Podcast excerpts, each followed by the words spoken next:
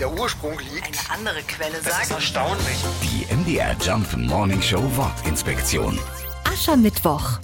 Der Name Aschermittwoch geht auf einen alten christlichen Brauch der ersten Jahrhunderte zurück. Sünder erhielten an diesem Tag ihr Bußgewand und wurden mit Asche bestreut.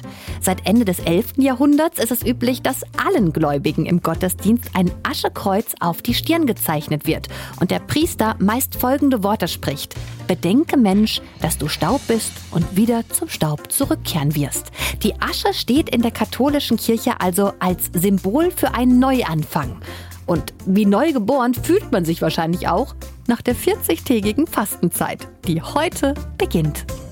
Die MDR Jump Wortinspektion. Jeden Morgen in der MDR Job Morning Show mit Sarah von Neuburg und Lars Christian Kade. Und jederzeit in der ARD Audiothek.